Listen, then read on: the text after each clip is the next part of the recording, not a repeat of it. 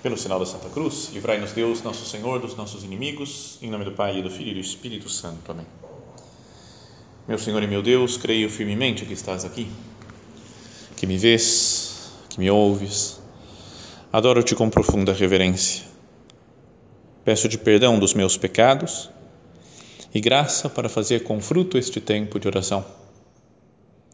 Minha Mãe Imaculada, São José, meu Pai e Senhor, meu anjo da guarda, intercedei por mim.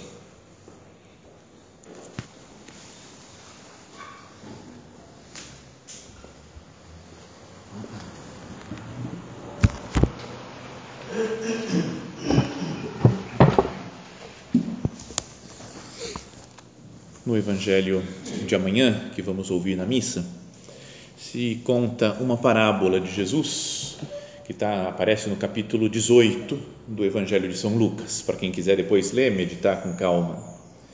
E é uma parábola que Jesus fala sobre a oração de petição, né? pedir a Deus. O próprio São Lucas, ao contar essa parábola, ele faz uma introdução dizendo qual que é a finalidade da parábola. Para naquele tempo, Jesus contou aos discípulos uma parábola para mostrar-lhes a necessidade de rezar sempre e nunca desistir então essa é a ideia né, dessa parábola que vamos ouvir agora, né, que queríamos que queremos meditar. Mas já sabendo qual que é o resultado final, que é que nós sejamos homens de oração constante. É importante se colocar sempre aqui diante de nosso Senhor, como estamos fazendo agora, nesse momento de oração, que a oração seja algo contínuo na nossa alma. Sermos pessoas que vivem sempre com essa consciência né, de estarmos diante de Deus, e da necessidade de conversar com Ele, de escutar o que Deus tem para nos dizer, nos dizer de lhe pedir coisas. Então a parábola é assim, da chamada do, da viúva e o juiz iníquo. Diz assim nosso Senhor: numa cidade havia um juiz que não temia a Deus e não respeitava homem algum. Na mesma cidade havia uma viúva que vinha à procura do juiz pedindo: faze-me justiça contra o meu adversário. No início da parábola, Jesus apresenta os dois personagens dessa cena. Um juiz que fala que não temia Deus, nem os homens, não queria nem saber, vivia para si mesmo somente, e uma mulher viúva, desprotegida, não é que vinha pedir que fizesse justiça para com ela, contra o adversário dela. Não explica mais Jesus qual, tem muitos estudiosos da Bíblia que ficam tentando qual será a coisa que ela ia buscar, ia pedir para, para o juiz, mas não, não tem nem dado aqui no, no Evangelho. Então ela pedia: Faça-me justiça contra o meu adversário. E Jesus continua: Durante muito tempo, o juiz se recusou. Por fim, ele pensou: Eu não temo a Deus e não respeito homem algum, mas esta viúva já me está aborrecendo. Vou fazer-lhe justiça para que ela não me venha agredir. O termo original aqui de agredir é, a tradução literal seria ficar com o olho roxo é, tomar um, seria tomar um soco embaixo do olho. Então é a cena, só de imaginar a velhinha lá, a viúva, dando um soco embaixo do olho do juiz e ficando roxo, é meio é chamativo. Mas ele falou, para que não venha complicar a vida. Né? chega de me irritar, já essa mulher fica falando, falando, vai que ela me complica mais ainda, vai me denunciar, vai falar, ah, então, para eu ficar livre disso, fala, vou fazer-lhe justiça para que ela não venha agredir-me. E o Senhor, né, Jesus, acrescentou, escutai o que diz este juiz injusto e Deus não fará justiça aos seus escolhidos, que dia e noite gritam por ele? É como ele coloca um exemplo de um juiz, mas fala que Deus é o oposto. Ele está comparando com o juiz, mas fala: se até um juiz iníquo, né, um juiz injusto, faz justiça quando alguém lhe pede muito, fala, quanto mais Deus não fará justiça aos seus escolhidos, não a uma viúva que não tem nada a ver com a vida do juiz, mas aqueles que Deus escolheu, que chamou para viver perto dele, e Deus não fará justiça aos seus escolhidos, que dia e noite gritam por ele? Será que vai fazê-los esperar? Eu vos digo que Deus lhes fará justiça bem depressa. Isso aqui a gente às vezes pode duvidar um pouco, né? porque parece que a gente reza de vez em quando e não tem resposta, que Deus não escuta nossas orações, que demora às vezes para ouvir o que nós estamos lhe pedindo. Depois, mais para frente na meditação, vamos tentar aprofundar nisso. Mas Jesus então diz: Eu vos digo que fará justiça bem depressa.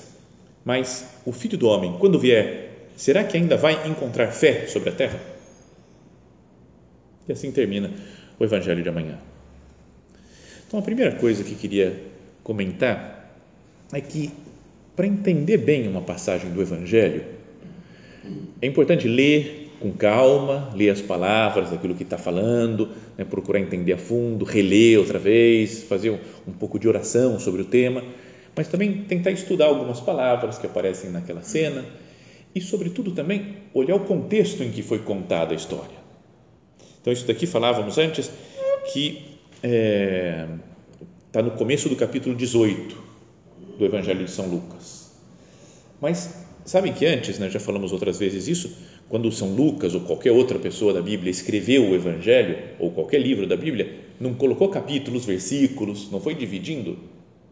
Foi isso foi feito muitos e muitos séculos depois. Então foi escrito tudo seguido, né, uma, uma coisa atrás da outra. E no capítulo 17, fala de um momento em que fala, os fariseus perguntaram a Jesus sobre o momento em que chegaria o reino de Deus. E ele respondeu: O reino de Deus não vem ostensivamente, não se poderá dizer está aqui ou está ali, pois o reino de Deus está no meio de vós. E ele disse aos discípulos: Dias virão em que desejareis ver um só dia do Filho do Homem e não podereis ver. Dirão: Ele está aqui ou ele está ali não deveis ir nem correr atrás, pois como um relâmpago de repente brilha de um lado do céu até o outro, assim também será a vinda do Filho do Homem, o Filho do Homem no seu dia. Então, ele está falando de algo escatológico, não é que se diz, das últimas coisas que vão nos acontecer, sobre o juízo final, a volta do Filho do Homem, né, sobre os novíssimos, né, o céu, o inferno, o paraíso. Bom, então, é preciso entender essa cena do Evangelho dentro desse contexto. É o que Jesus estava falando antes. Estava falando, ó, no fim dos tempos vai ser assim, o filho do homem vai voltar e vai fazer isso. E aí, de repente, conta essa parábola. E no final da parábola, Jesus volta a dizer essa expressão sobre o filho do homem quando vier. Mas o filho do homem, quando vier, será que vai encontrar fé sobre a terra? Então, é até uma coisa mais técnica, assim, talvez de estudo linguístico, né, e também da Sagrada Escritura, se fala de uma inclusão literária. Às vezes tem uma frase né, que fala sobre um tema, conta uma história no meio e depois outra frase, como que fechando aquela, essa, é chamado esse trecho de uma inclusão literária.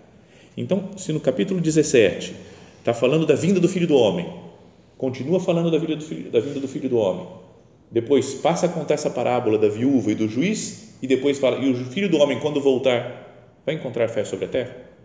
Então, talvez toda essa cena deve ser entendida no contexto de que Deus vai ouvir as nossas preces, muito mais do que esse juiz injusto, mas talvez ouça no final dos tempos, quando vier restabelecer a ordem, a paz, nesse, depois de acabar esse mundo que é muitas vezes injusto, como o juiz, que desrespeita a Deus, que diz respeito aos homens. Então, tanto pelo capítulo anterior, que fala sobre o fim dos tempos, quanto pela frase final dessa parte do Evangelho, quanto pela expressão que aparece várias vezes, fazer justiça. E essa cena e essa frase aparece na Bíblia como que falando da retribuição final, que Deus no final dos tempos vai fazer justiça. Então, todas essas coisas, essas indicações mostram que se trata de uma parábola sobre algo escatológico, algo que vai acontecer no final dos tempos.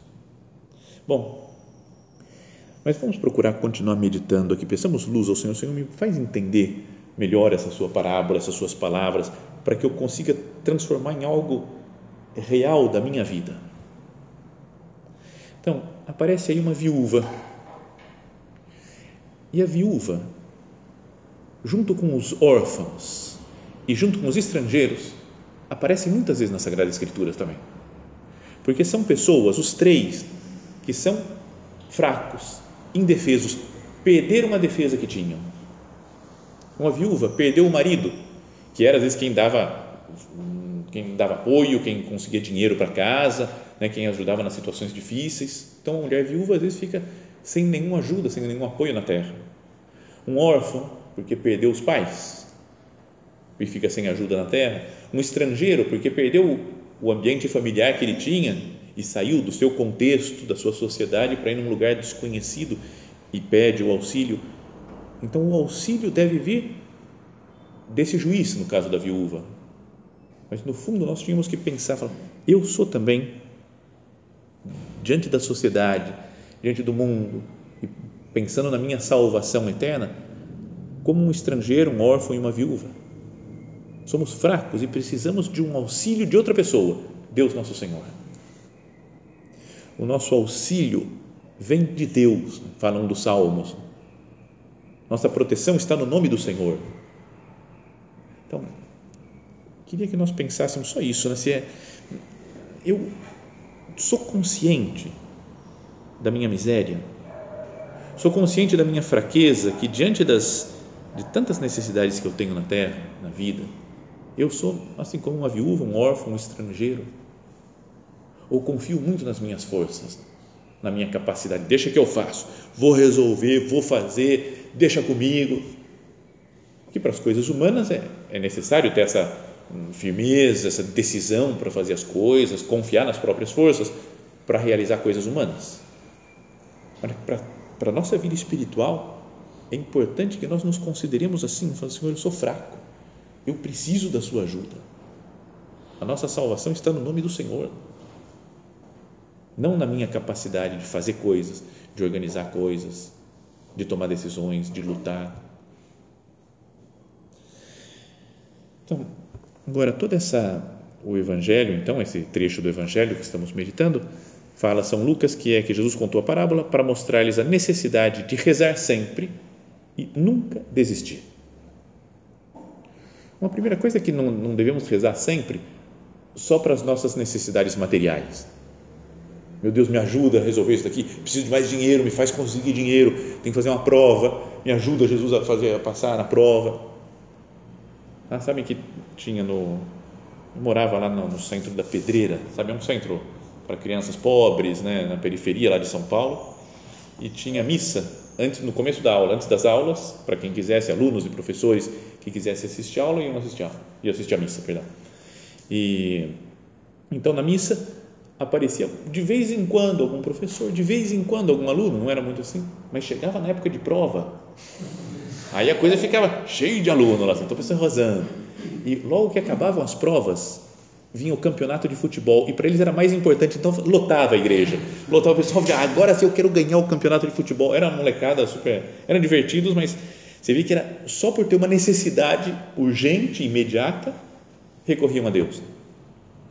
Então, que a gente não seja assim, de só para coisas passageiras eu vou recorrer a Deus, mas que eu peça as coisas para Deus com esse sentido escatológico.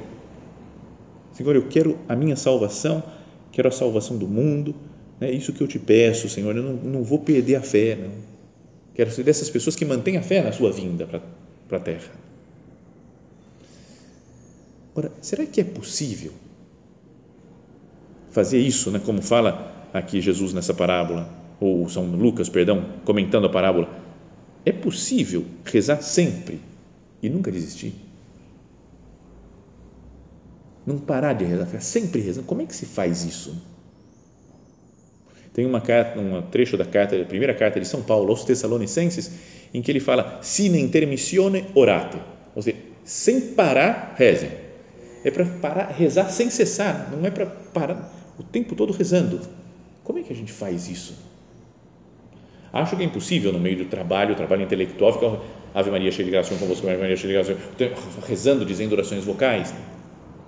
Ainda que tenha uma um livro talvez conhecido, que já falamos outras vezes aqui, mas que é um, escrito antigo, acho que é do século XIX, talvez, acho, né? ou, ou talvez depois, bom, que seja, é, que se chama O Relato do Peregrino Russo. É, conta a história de um homem que ficava peregrinando pela Rússia e ficava andando, começa já o livro e ele falando como colocar em prática isso que São Paulo diz, né?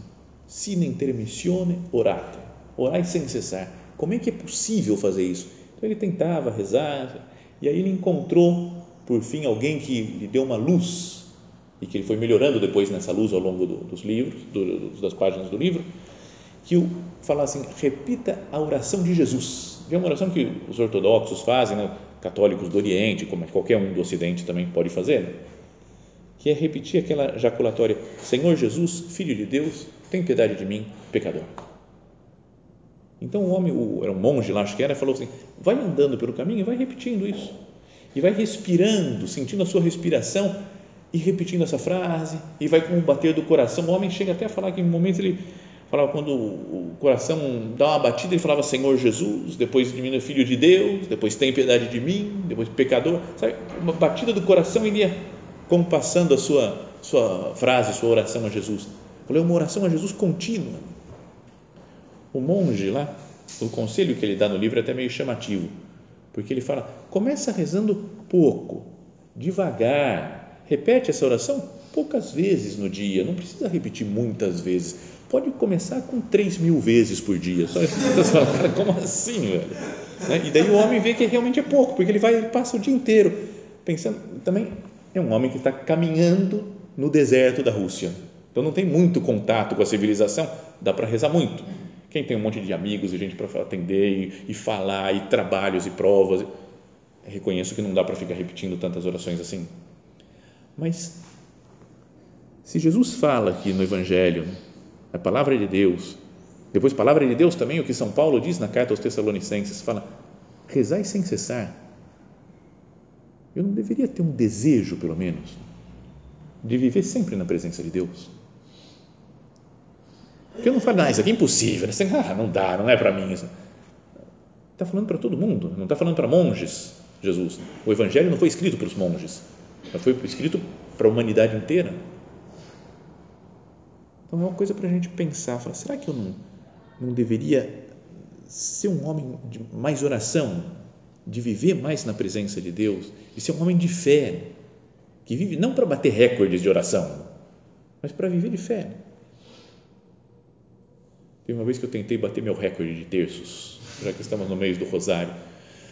Mas falaram, não sei se é real, que o Papa João Paulo II, mesmo quando era Papa e tinha quantidade enorme, gigantesca de trabalho, que ele rezava uns 17 terços por dia. Eu falei, ah, não dá, não consigo. Aí um dia eu acordei animado e falei, hoje eu vou bater o recorde do Papa, é mais de 17 terços. E comecei o dia rezando um terço, depois outro, peguei um carro, fui no carro, acabou o dia, nove terços. Foi meu recorde. Eu falei, cara, é impossível chegar a 17. Mas não é, a ideia não é falar, vou bater recorde de, de, de orações, mas é conseguir esse sine intermissione orate. Rezar sem ter, ou seja, ter a consciência de estar sempre diante de Deus. É o que Jesus diz nessa parábola. E que Deus escuta a nossa oração. Jesus fala e Deus não fará justiça aos seus escolhidos, que noite e dia gritam por Ele? Você, esse juiz faz, Deus não vai fazer também? Será que vai fazê-los esperar? Eu vos digo que Deus lhes fará justiça bem depressa. E aqui a gente pode falar, Jesus, não, não confio nisso não. Acho que não está certo isso daí. Como fazer para entender isso? Não sei, não é? Não vou dar uma resposta assim, ah, é isso e acabou, está tudo certo. Mas alguma coisa para a gente pensar é que Jesus fala que Deus vai agir rápido. Então, uma coisa para pensar é: os nossos tempos não são os tempos de Deus. Para Deus, mil anos são como um segundo. Conhecida, repetida, aquela parábola, aquela parábola, aquela historinha do pastor que pregando para a sua comunidade falou para o para ele começou a rezar, né, falar para Jesus, para Deus, orar, começou a orar e falar para Deus, meu Deus, o que é para ti um milhão de anos? E aí veio a voz de Deus e falou assim, apenas um segundo. Ele falou, é isso para Deus. E Senhor, o que é para ti é, um milhão de dólares? Ele falou, apenas um centavo. Aí o pastor falou, opa, então meu Deus, por que não me dar agora um centavinho seu? E o Deus falou assim: espere um segundo. É uma invenção de piada, mas só para. Mas para falar que os tempos de Deus são, são diferentes dos nossos tempos. Depois, a tradução dessa, dessa frase aqui, né, Deus fará justiça né, rapidamente, né, vai, vai, vai fazer, fará, fará justiça bem depressa, também se pode traduzir, é outra maneira de Deus fará justiça de repente ou inesperadamente. A gente reza, reza e de repente Deus atuou. A gente não percebe como, não sabe como, mas Deus atua na nossa vida. E podemos esperar isso daqui, né? que essa oração que Deus vai atender é no, pensando no final dos tempos, no fim da nossa vida, quando o Senhor voltar. Porque a vida passa num segundo. Pensando com calma, a gente vai vendo como o ano passou já. Né? Já estamos no final do mês de outubro e parece que agora mesmo começou esse ano 2019. E há pouco tempo atrás, fazia, foi 10 anos atrás, as coisas passam muito rápido. Então, nesse sentido, Deus também vai fazer justiça rapidamente, brevemente. Mas daí, Jesus muda o foco. Né? Mais do que, será que Deus vai ouvir as minhas preces? Ele fala: o filho do homem, quando voltar, vai encontrar fé sobre a terra? Vai encontrar gente rezando? Vai encontrar gente com esperança? Ele fala: Eu sei que Deus está me ouvindo. Então, quem reza também, a pessoa vive com Deus, né? quem procura ter aquela, como falava no relato do peregrino russo, procura ter um, um contato contínuo com o Senhor, viver sempre na Sua presença. A pessoa vai vivendo junto com Deus, estando diante dele, vai pensando nas coisas de Deus. E assim podíamos dizer que a pessoa se diviniza, ela começa a pensar como Deus pensa, enxergar as coisas como Deus enxerga. Não é como aquela frase conhecida, já repetimos mil vezes, do São José Maria, que eu veja com os teus olhos, Cristo meu, Jesus da minha alma eu começo a ver as coisas como Cristo vê, como Cristo enxerga. Mesmo que o corpo pereça, mesmo que estejamos mal de saúde, mesmo que os problemas atuais não se resolvam, mas a minha alma se eleva, meu espírito está junto de Deus. E consigo entender melhor as coisas e vou ganhando paciência, vou crescendo em amor a Deus, vou olhando com um olhar mais sobrenatural para as coisas. E muitas coisas se resolvem não porque a coisa em si se acertou, mas porque eu me transformei por ter sido me transformado num homem de oração. Então eu consigo ver as coisas como Deus vê e dou menos importância para coisas que não têm tanta importância. Olho com serenidade o que outros olham como, como um grande problema, uma grande dificuldade. Não, tudo bem, está dentro do plano de Deus. Não é bonito ver essas pessoas que são pessoas de oração mesmo, gente santa na terra que faz esse comentário sempre com, com um olhar sobrenatural. Está todo mundo desesperado com alguma coisa. Não, calma. Deus está sabendo o que está acontecendo. Se Deus permitiu isso, é, ele, vai tirar uma coisa boa daí. Qualquer que seja a coisa, mas Deus está sabendo. Se Ele permitiu, é bom para mim.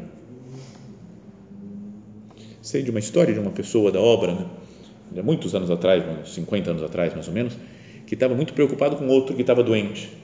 Né, teve um, um padre do Opus que estava muito doente, podia morrer a qualquer momento, estava né, super, super mal, depois sobreviveu. Mas quando estava doente, outra pessoa da obra ficou super preocupada. Estava tensa, não conseguia viver direito, porque, nossa, o que nós vamos fazer? Porque ele não pode morrer. Estava, sabe, super preocupado, porque era um super amigo dele e estava morrendo. E depois, um, um outro, um terceiro do Opus Dei, viu, né, era mais velho, e falou para ele, por que você está tão preocupado com ele? Você não sabe que Deus ama essa pessoa mais do que você ama? E ele falou que só esse comentário, falou, é verdade. Eu sinto muito a dor de se tiver que me separar dessa pessoa porque está morrendo, mas Deus ama mais do que eu amo. Então, deu, falou que deu muita paz para ele aquilo. Isso vem de pessoas de, que são almas de oração. Então, por isso, Jesus fala também né, que quem reza, né, quem está sempre rezando, quem está sempre em oração, consegue muitas graças de Deus. Mesmo que não seja exatamente aquilo concreto, material que ele está pedindo, mas ocorre dentro dele uma transformação. Então, a oração é sempre eficaz. Mas vamos focar ainda mais uma coisa, já mudando totalmente já o, o foco da oração, digamos assim, do que nós falávamos antes. Pensando nessa parábola que Jesus conta, às vezes nós podemos olhar para esse juiz injusto como um, alguém desprezível. Né? Você fala, o cara não faz justiça direito, o cara É só porque a mulher insistiu e com medo de apanhar ainda da viúva é que fez justiça para com ela. E queria que nós pensássemos agora diante do Senhor, falar, Senhor, será que eu não sou às vezes como esse juiz injusto? Não teoricamente, né? porque fala que ele não temia Deus nem respeitava os homens. Nós tememos a Deus, respeitamos os homens, não tem, em princípio, ninguém fala eu também sou assim, não respeito Deus, não respeito os homens. Não teoricamente, mas na prática às vezes. É difícil talvez entrar dentro do, da própria consciência e chegar a essa conclusão. Ah, Senhor, talvez eu eu faça as coisas, os trabalhos só para me ver livre. Dou atenção às pessoas que vêm falar alguma coisa comigo, só para que ela fala logo, fala logo, vai que você quer, que você quer, sai, para ficar me ver livre depois também. Será que eu tenho um real interesse por cada pessoa? Ou eu uso os outros? A gente pode falar, às vezes, no mundo do trabalho, tanta gente pisa nos outros como se fossem degraus para subir na sua carreira, e a gente acha uma coisa horrível isso. Mas pode ser que no nosso, no nosso campo, na nossa vida, assim, a gente faça algo semelhante. Porque retiramos das pessoas aquilo que pode nos proporcionar bem, um bem para mim. Então vamos pensar, né? por exemplo, se eu, se eu me interesso primeiro pelos outros, ou sou como esse juiz iníquo que quer só ficar longe, não quer, não quer trabalho para minha cabeça. Em geral, nós gostamos, nos interessamos pelas necessidades das pessoas que são legais conosco, né? tem mais ou menos a mesma idade, que compartilham os mesmos ideais, sei lá, que estuda comigo, que trabalha comigo. Gente boa, sabe o cara legal? Você fala, eu estou com ele sempre. Mas pense em algumas classes de pessoas, alguns tipos de pessoas, grupos, que é bom a gente pensar se nós damos atenção, porque são filhos de Deus como qualquer outro. Primeiro, os pobres. Como é que eu atuo diante de uma pessoa muito pobre? Uma pessoa que vem pedir esmola, uma pessoa que está numa favela. Mas como é que eu me comporto com essas pessoas? Eu falo, ah, fecha o vidro do carro, nem, nem, nem, vem, nem vem pedir, não quero nem saber de você e reclamam ainda da sociedade, olha só essas coisas, pelo amor de Deus, o governo tinha que fazer alguma coisa. Como que eu me comporto? Me interesso pelos pobres? Me interesso pelos doentes? Sei lá, tem gente que fica doente e que dá trabalho, porque eu tenho que, sei lá, tenho que atender, tenho que cuidar, tenho que visitar a pessoa. Outro grupo, os velhos. Tem gente que gosta de velhos, escutar história dos velhos. Oh, vou, conta aí as coisas. Eu vou, conta a história mas tem velho que ficou chato, né? Não é? Tem, eu, falei, eu, eu dou atenção, falei, Ih, lá vem o velho. Não, sai, sai. E a velhinha? Ai, não, que ela não me veja, que ela não me veja aqui. É uma pessoa, é um filho de Deus. Não tem uma atitude desse juiz iníquo que não quer saber da mulher, da, viúva que vem pedir coisa para ele. Posso tratar assim os velhos? Posso tratar assim as crianças, outro grupo que acho legalzinho de brincar, ô oh, bonitinha, tudo bem? Me, deixa em paz. Não vem pegar no pé. E, e, às vezes cansa mesmo. Tem um amigo que nasceu a, a sétima filha dele agora e a mais velha vai fazer oito anos. Então é uma coisa emocionante, né? Cuidar de tantos filhos assim, tantas crianças. E uma vez ele veio aqui comigo, veio aqui para São José, fomos fazer uma romaria em Aparecida e trouxe uma das filhinhas que tinha dois anos, acho, na época. E eu, depois do, passamos um dia inteiro quase indo para lá, almoçamos, voltamos, até a noite. Eu fiquei exausto, acabado de cuidar de uma menininha, junto com ele ainda e com a esposa dele. E eu fiquei destruído. E ele falou: Tá vendo? Tem mais outra, meia dúzia lá em casa. Então, criança dá trabalho também. Então, mas eu estou disposto também. Tudo bem, me chateou um pouquinho a criança, mas estou feliz porque eu gosto, eu vejo Cristo em cada uma delas. Outro, os loucos. Tem gente meio louca né, no mundo, porque tem um problema mental, sei lá, e que para na rua, começa a fazer umas, falar umas coisas meio doidas, e fala, ai não, meu Deus, meu Deus, padre atrai louco. Não posso falar isso, porque sei lá, vem um louco, vem falar com o padre, porque viu roupa de padre. Eu dou atenção. O cara fala, o cara tá louco, o cara tá louco, tchau, e, e deixo ele se virar com a loucura dele. Ou os pecadores, quem eu considero mais pecador do que eu. Esse daqui, esse cara perdido na vida. Esse não dá para dar atenção. Ele é do mal, vou me corromper se eu for amigo dele, se eu der atenção para ele. Senhor, será que eu não estou sendo, nessas atitudes, um pouco como esse juiz injusto? E um outro aspecto, além de não se interessar, é aquilo que nós falávamos de usar as pessoas para o nosso bem. Podemos usar os ricos, por exemplo. O cara é rico, vou ficar amigo dele. Por mais que sejam intenções nobres, não, porque assim ele vai ajudar a igreja, não, porque assim ele vai me dar dinheiro, mesmo o centro do Opus Dei, opa, vou ficar amigo porque ele vai fazer uma contribuição generosa.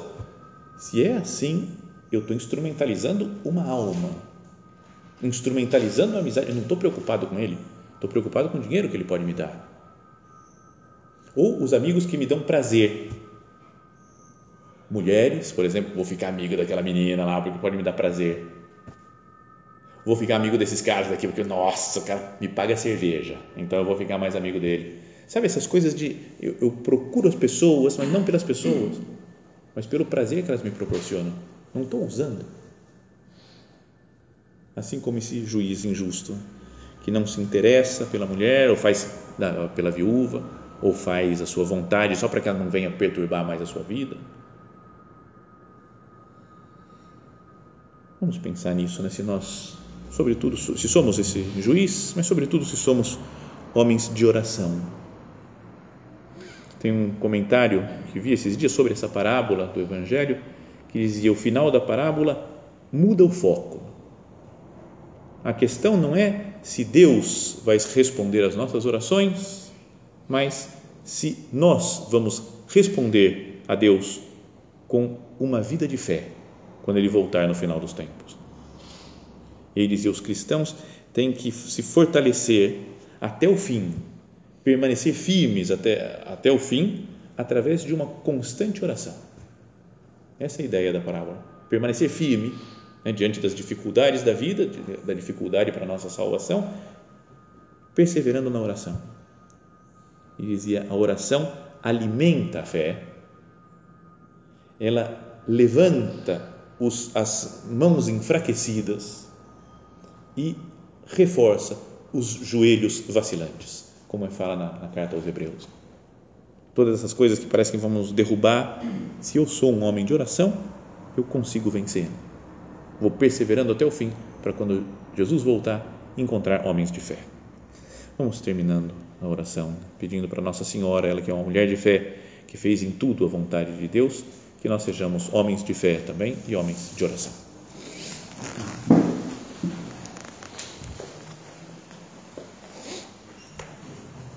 Dou-te graças, meu Deus, pelos bons propósitos, afetos e inspirações que me comunicaste nesta meditação Peço-te ajuda para os pôr em prática. Minha Mãe Imaculada, São José, meu Pai e Senhor, meu anjo da guarda, intercedei por mim.